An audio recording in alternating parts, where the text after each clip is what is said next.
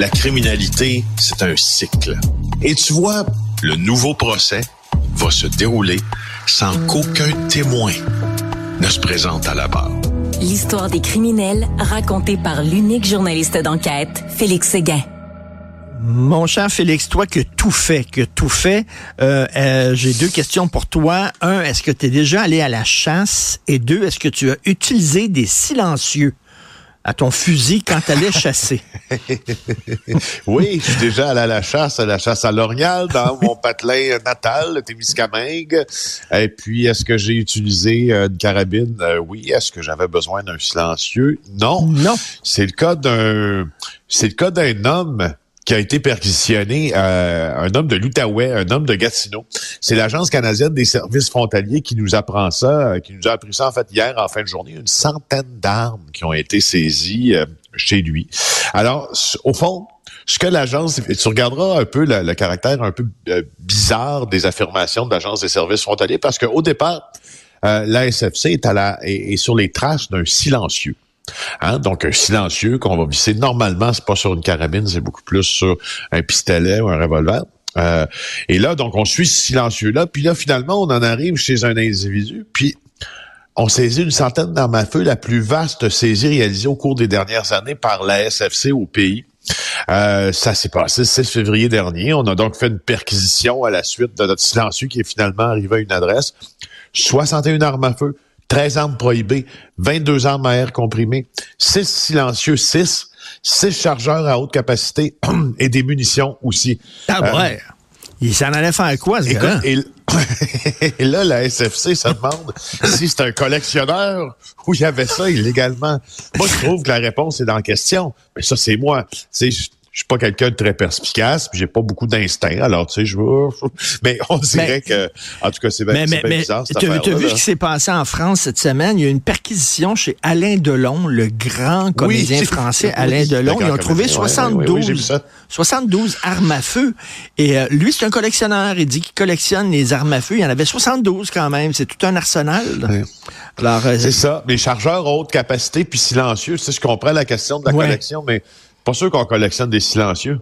Tu sais pas? Non, il y avait pas ça, il avait pas ça chez Alain Delon, là, je pense pas. Là. C'est alors euh, des silencieux, comme tu dis, des chargeurs à haute capacité. Donc, est-ce que c'était comme un genre de survivaliste qui pensait que la guerre s'en venait, puis s'armait pour euh, lutter contre les zombies ou contre les dindons, euh, les, dindons sauvages? Ah, oui, ça. Ou est-ce que c'est ça, ou c'est quelqu'un qui était dans le crime organisé, ou c'est quelqu'un qui était un terroriste? On ne sait pas encore. Là le maire de Louisville était, toujours merveilleux. Hein?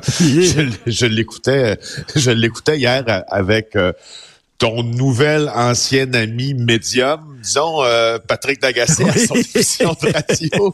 Mais il a commencé son entrevue en disant oui, euh, bon ben alors oui c'est ça, il y a des dindons puis ah, ah, puis il faut que je vous laisse, j'ai un téléphone. Ben, écoute, ça euh, faisait 30 secondes qu'il avait commencé là. Mario, Mario Dumont l'a reçu aussi ici à Cube et je le reçois dans cinq minutes. On vient de me confirmer ça, donc parce que... Ah, tu lui diras qu'on l'aime beaucoup. Le dindon, Le dindon est mort. Hein? Il a été tué par une fronde. Bref, on revient à ce gars-là de Gatineau. Euh, on ne sait pas exactement pourquoi il avait toutes ces armes-là. Non, c'est ça. Non, c'est ça. On sait pas. Euh, on ben. sait pas pourquoi. On tente de savoir pourquoi. Puis on sait que il y a certaines armes qui avaient déjà été identifiées comme provenant euh, de manufacturiers commerciaux, notamment aux États-Unis, mais, même encore là, euh, même encore euh. hier soir tard, c'est impossible pour la SFC de dire si c'est un collectionneur. c'est quoi les intentions justement du Gatinois là derrière cette importation d'armes à feu? Écoute, on revient pour le projet scandaleux. donc une vingtaine de personnes arrêtées là qui est dans l'entourage de alors, il n'y aura pas de libération euh, pour eux autres. Ils restent en dedans. Ben, c'est sûr. Puis écoute, a raison de du, et c'est très particulier, hein, parce que normalement là, euh, il y a un certain délai là où tu peux garder quelqu'un avant de tenir une enquête sur remise en liberté, puis de, statuer sur le fait qu'il reste incarcéré ou non. Là, euh, exceptionnellement, la justice a accepté de les garder plus longtemps euh, à l'intérieur des murs en attendant de subir leur enquête sur remise en liberté, parce que la preuve est tellement vaste hmm. contre ces, ces, ces gens-là que ça prend plus de temps pour l'étudier, ça prend plus de temps aux avocats des deux parties, des PCP, avocats de la défense, pour l'analyser. Bref, euh, C'est ça. Ils restent tous ou presque détenus. Écoute, je, regardais la, photo là, des, des, gens qui sont accusés et qui sont détenus. Ils sont jeunes.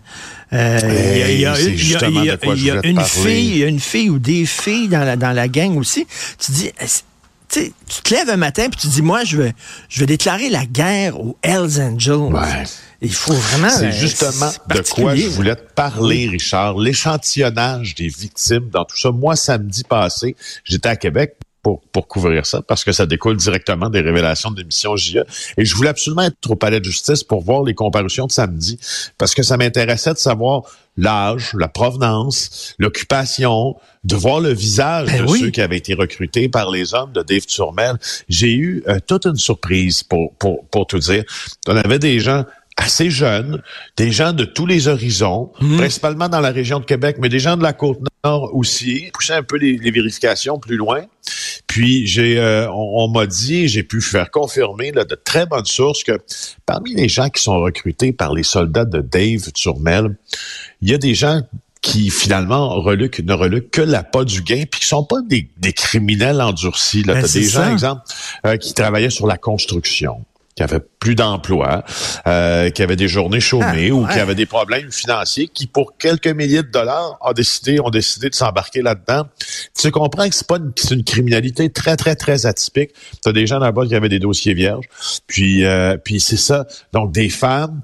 Euh, je regardais aussi euh, des jeunes femmes là sur Facebook là, qui se vantent d'être capables de tenir des secrets si on commet un meurtre. De c'est non non mais Félix Félix est-ce qu'ils savaient qu'ils partaient en guerre contre les Hells Angels? Est-ce ben, qu'ils mesuraient, ils mesuraient la dangerosité de leur affaire, là?